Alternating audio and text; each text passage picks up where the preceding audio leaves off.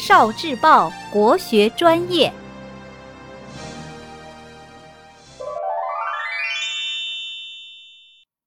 卓文君私奔相如。卓王孙在家里设下了宴席，请来了当地的县令王吉。当县令到了卓家后，卓家的客人已经上百了。到了中午，卓王孙派人去请司马相如，但他却推脱有病，不肯前来。王吉就亲自前去迎接相如，相如不得已，勉强来到卓家。满座的客人无不惊羡他的风采。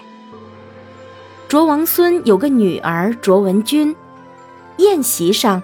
司马相如借着琴声引发他的爱慕之情。宴会结束后，司马相如还托人以重金赏赐文君的侍者，向他转达倾慕之情。于是，卓文君成夜逃出家门，私奔相如。他们一起离开了临邛，去了成都。